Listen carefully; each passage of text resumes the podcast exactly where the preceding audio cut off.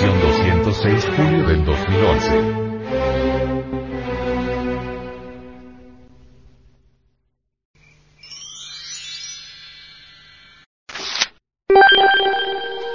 El origen del hombre. En relación con el origen del hombre, el venerable maestro, Samael Aumeor, ha manifestado.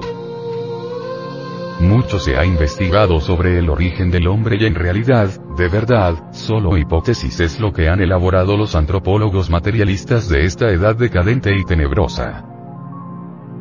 Si les preguntásemos nosotros a los señores de la antropología materialista, cuál fue la fecha y el modo exacto como surgió el primer hombre, no sabrían ciertamente darnos una respuesta exacta. Desde las épocas aquellas de Mr. Darwin hasta aquel y posteriormente desde aquel hasta nuestros días, han surgido innumerables hipótesis y teorías sobre el origen del hombre. Empero hemos de aclarar en forma enfática que ninguna de tales suposiciones puede ser ciertamente demostrada. El mismo Haeckel asegura con gran énfasis que ni la geología ni tampoco esa otra ciencia llamada filogenia, tendrán jamás exactitud dentro del terreno de la mismísima ciencia oficial. Si aseveración de esa clase hace una Haeckel, ¿qué podríamos nosotros añadir a esta cuestión? En realidad, esto del origen de la vida y del origen del hombre, no podría ser ciertamente conocido y tanto la humanidad no haya estudiado a fondo la antropología gnóstica. ¿Qué nos dicen los protistas materialistas?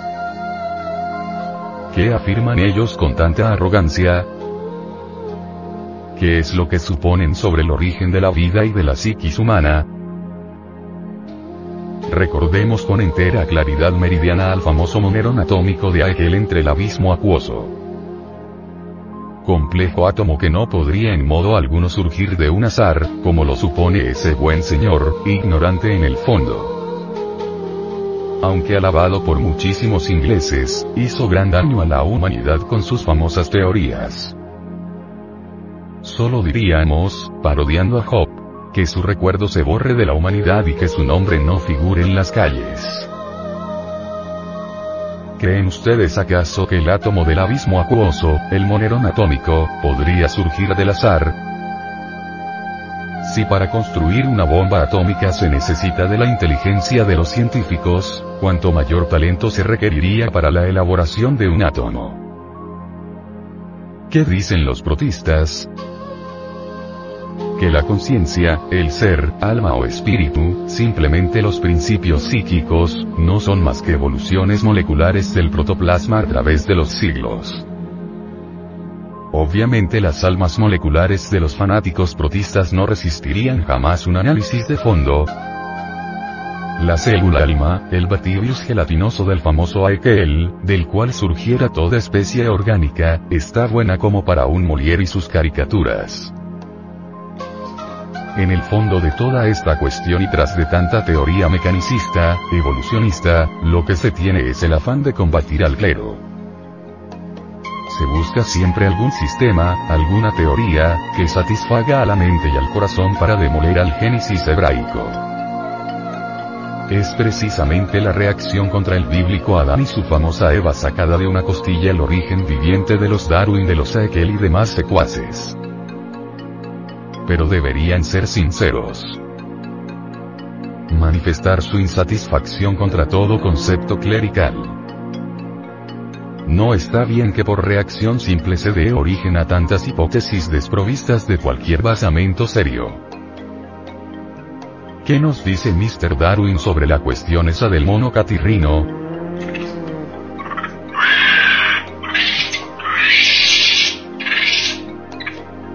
Que posiblemente el hombre vino de allí.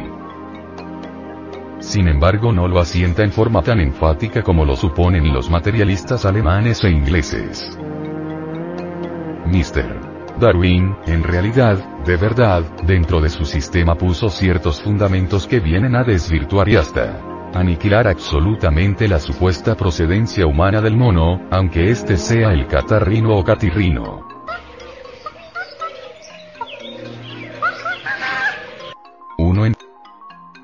Primer lugar como ya lo demostrara Oxley, el esqueleto del hombre es completamente distinto en su construcción al esqueleto del mono.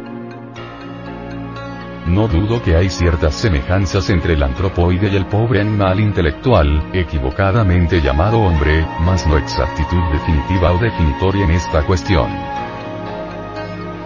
El esqueleto del antropoide es trepacista, está hecho para trepar, así lo indica la elasticidad y construcción de su sistema óseo. En cambio, el esqueleto humano está hecho para caminar son dos construcciones óseas diferentes. 2.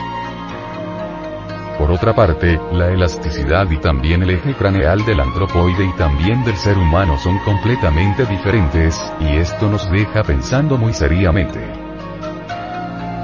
3. Además, bien lo han dicho con entera claridad meridiana los mismísimos antropólogos materialistas, que un ser organizado en modo alguno podría venir de otro que marchase a la inversa, ordenado antitéticamente. En esto habría de poner cierto ejemplo. Veremos al hombre y al antropóide. El hombre, aunque en estos tiempos esté degenerado, es un ser organizado. Estudiemos la vida y costumbres del antropoide y vemos que está ordenado en una forma diferente, contraria, antitética. No podría un ser organizado, pues, devenir de otro ordenado en forma opuesta. Y esto lo afirman siempre muy severamente las mismísimas escuelas materialistas. A medida que ahondamos en todo esto, vamos viendo todas las fallas de la antropología materialista. Es necesario reflexionar profundamente en todas estas cosas. Si ellos en vez de asumir esa posición de ataque contra cualquier clericalismo, hubiesen pasado por un previo análisis reflexivo, nunca jamás se hubieran atrevido a lanzar sus hipótesis anticientíficas. Bien sabemos nosotros que la danieva que tanto molesta a los señores de la antropología materialista, no es más que un símbolo aquellos señores antropólogos profanos, que quieren refutar el Génesis, es bueno que entiendan y que entendamos todos que el Génesis es tan solo un tratado de alquimia para alquimistas y que nunca jamás se debería aceptar en forma literal.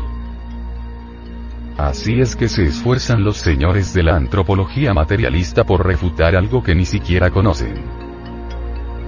Por eso me atrevo a decir sencillamente que sus hipótesis no tienen nunca bases sólidas. El mismo Mr. Darwin jamás pensó ir tan lejos con sus doctrinas. Recordemos que él mismo habla de las caracterizaciones. Después de que alguna especie orgánica ha pasado por un proceso selectivo de estructuras y fisiología, incuestionablemente se caracteriza en forma constante y definitiva.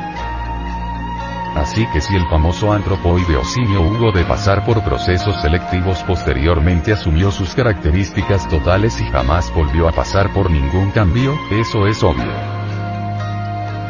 La cuestión aquella del noepitecoide, con sus famosos tres hijos, sinocéfalo con cola, el mono sin cola y el hombre arbóreo paleolítico, nunca han tenido en verdad verificaciones precisas, exactas son tan solo teorías sin basamento alguno, por cierto espantosamente ridículas. Quienes se afanan tanto por los mamíferos prosimianos, tales como el famoso lemurido, se ve que ni remotamente sospechan lo que es el hombre en sí mismo y su origen. El famoso lemurido al cual se considera también como uno de nuestros antepasados, tan alabado por algunos científicos por su famosa placenta discoidal. Eso nada tiene que ver con el génesis humano, todo eso en el fondo no son sino fantasías desprovistas de toda realidad.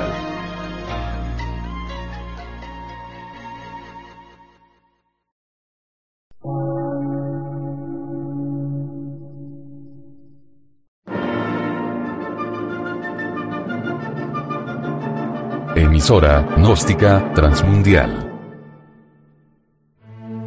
por una nueva civilización y una nueva cultura, sobre la faz de la Tierra.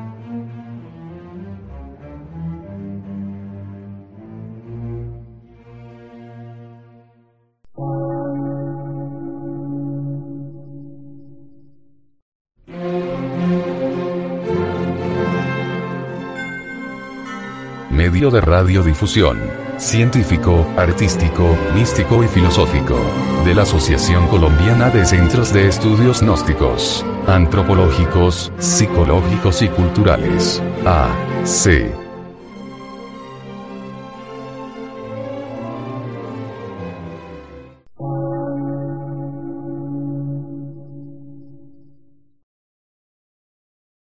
Lectura en movimiento. Difusión sin fronteras.